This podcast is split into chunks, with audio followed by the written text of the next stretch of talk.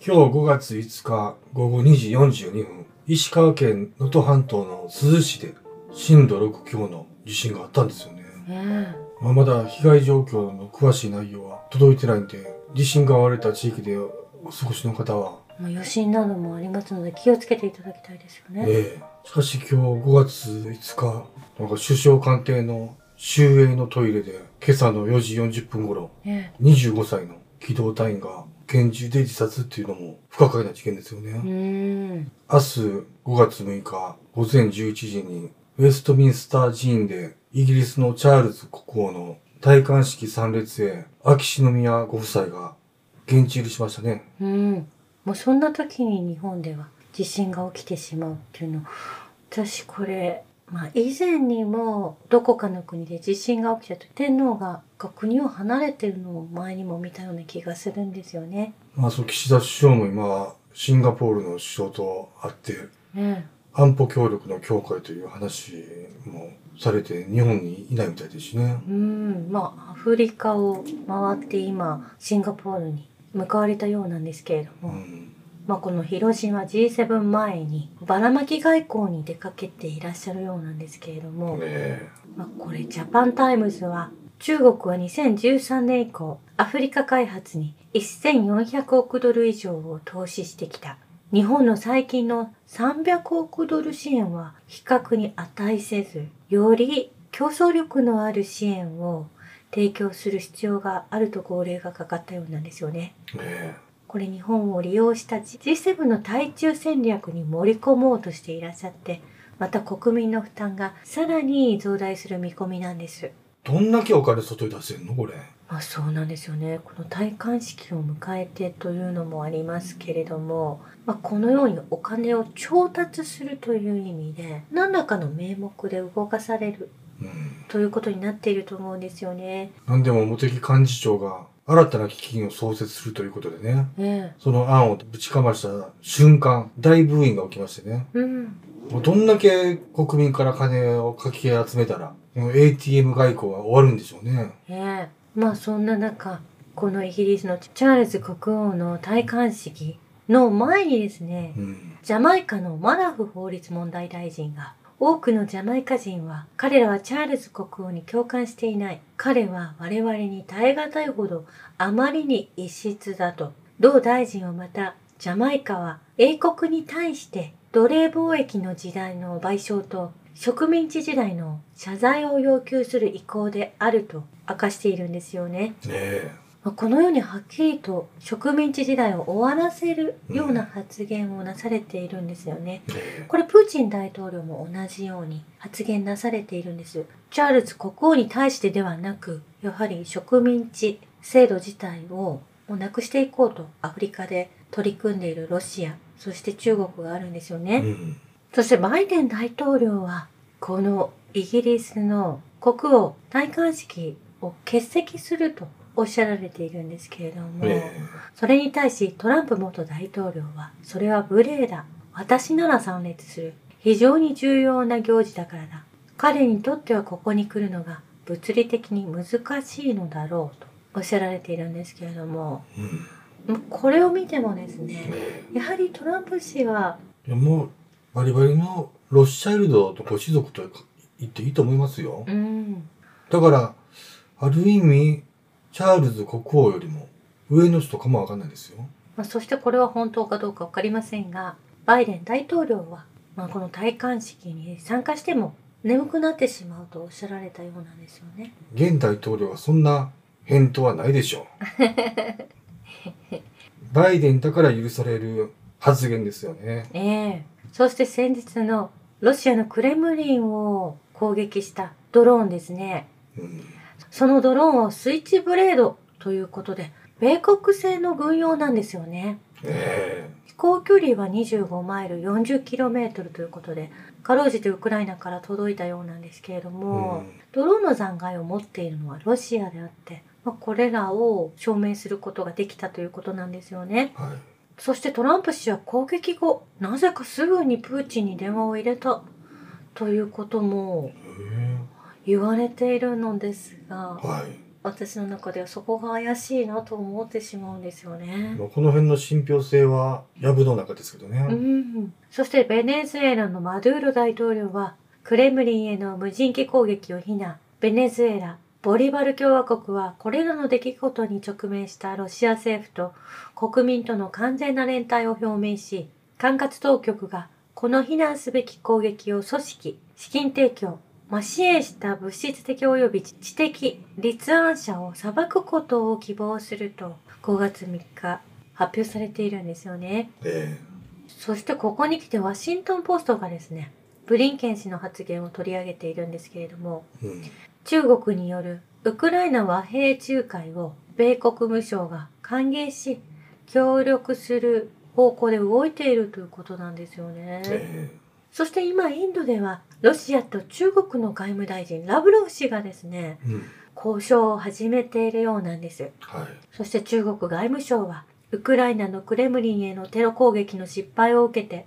すべての当事者に対し、さらなるエスカレーションにつながりかねない行動を避けるよう求めているようなんですね。うん。北京はウクライナの停戦を達成するために、ゼレンスキーの必死の呼びかけに応じ、会談の仲介をすることを望んでいると報じられていて、そしてブリンケン氏もそのように中国による和平交渉を受け入れるというふうに方向転換したのかなとも思うんですけれども、ようやく終わりが見えてきたんでしょうかね。えーですがゼレンスキー氏はフィンランドを離れた後一時行方不明になったような一瞬そのようなはい。動きだったんです。というのもウクライナには帰らないとおっしゃられていて、まあ、このクレムリンの攻撃の非難を避けるかのようにオランダのハーグに向かっていたようなんですよね。はい。オランダのハーグの国際刑事裁判所を電撃訪問し、戦争犯罪を追及することに協力を促したということなんですね。うん。まあ、ロシアが戦争犯罪を起こしていると、つらつらと国際刑事裁判所で訴えかけているゼレンスキーさんがいらっしゃったんですけれども、まあこの国際刑事裁判所っていうのが非常に怪しい刑事裁判所ですからね。まあ、イラクの問題なども解決もしていませんし、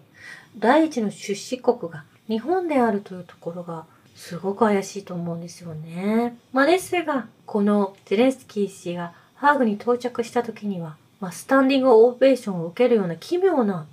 出迎え方をされていたようなんですよね。えこれすごく連携が取れていると思うんですけれどもえ、まあそちら側の組織ですからね。ねえ、まあ、プーチンのことを犯罪行為で有罪判決を受けるに値する人物であり、国際法の首都で実行されなければならない、判決を受けなければいけないと、ゼレンスキーは伝えていて、先月だけでロシアは6139件の戦争犯罪を犯した。昨日はケルソンで23人を殺害した。9年間の戦争の間、ロシアは何十万もの戦争犯罪を犯したと。これすべてウクライナが犯した問題をロシアにふっかけているなと思うんですけれども。ただの負け犬の頭部ですよね。ええだからもう和平交渉につかないといけないところまで追い込まれた最後の、まあ今もなおロシアを侵略者と思っているのは、ウクライナと日本しかいないんじゃないかなと思うんですよね。え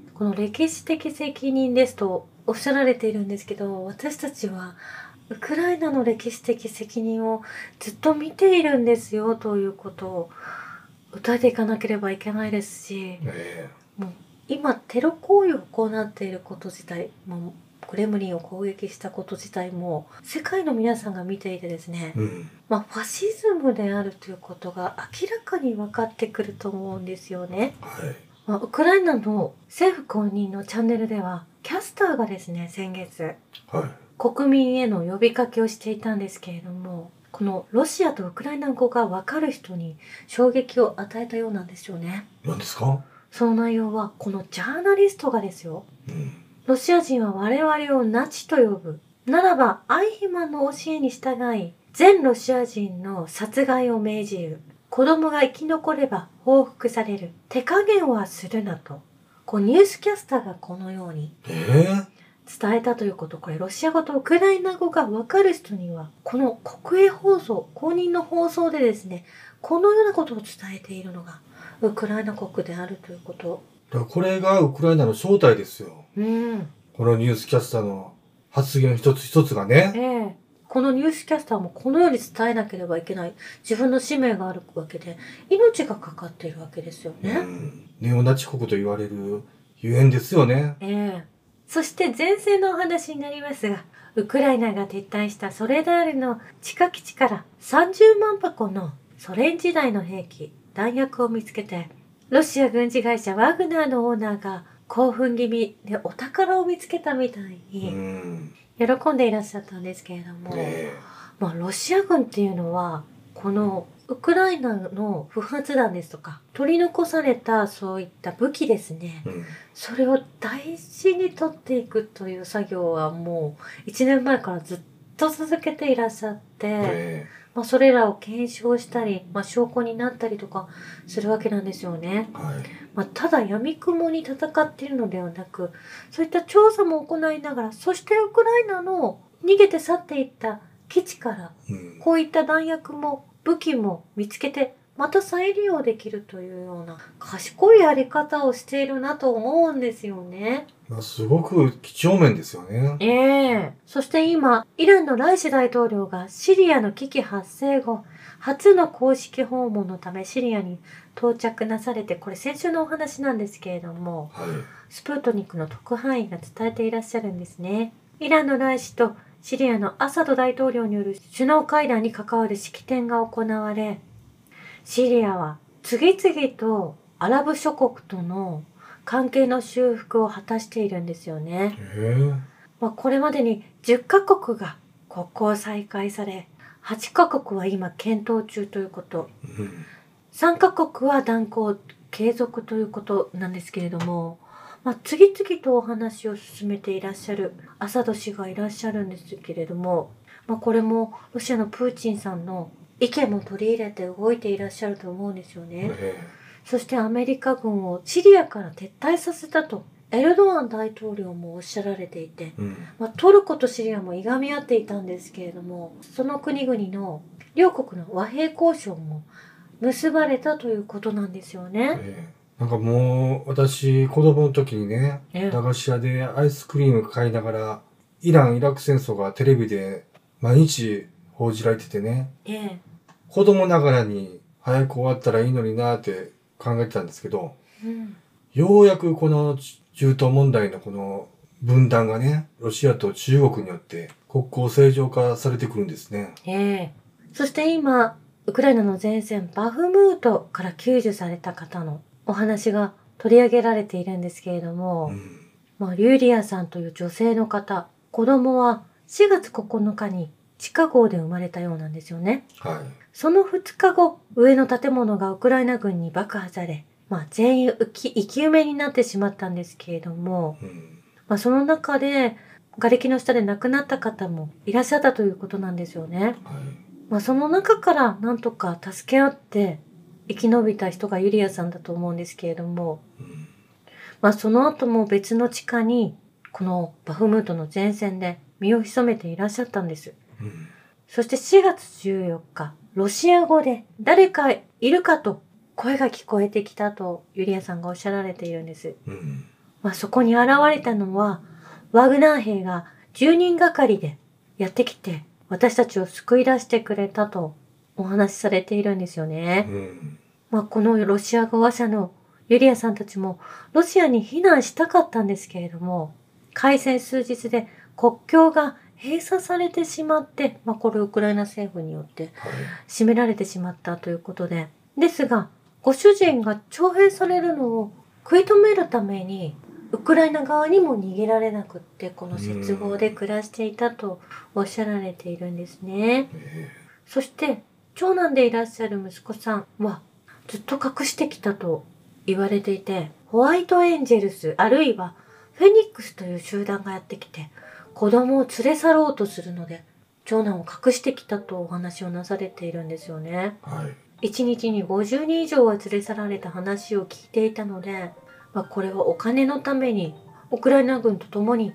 ホワイトエンジェルス、フェニックスという集団を使って子供をこの紛争の中でやはり盗み取っていたということが現地の人の証言でわかるんですよね。うん。また今スーダンではどうしてそこに自衛隊があるのかというのをニュースでえごまかそうとしていると思うんですけどもそれ自体もやはり、まあ、植民地支配を日本も一緒にアフリカでやっていたという証拠になってくるんですね。え本当にいろんな闇がありますけれどもこれら全て検証されるべき内容だと思います。そうですね。以上です。ありがとうございました。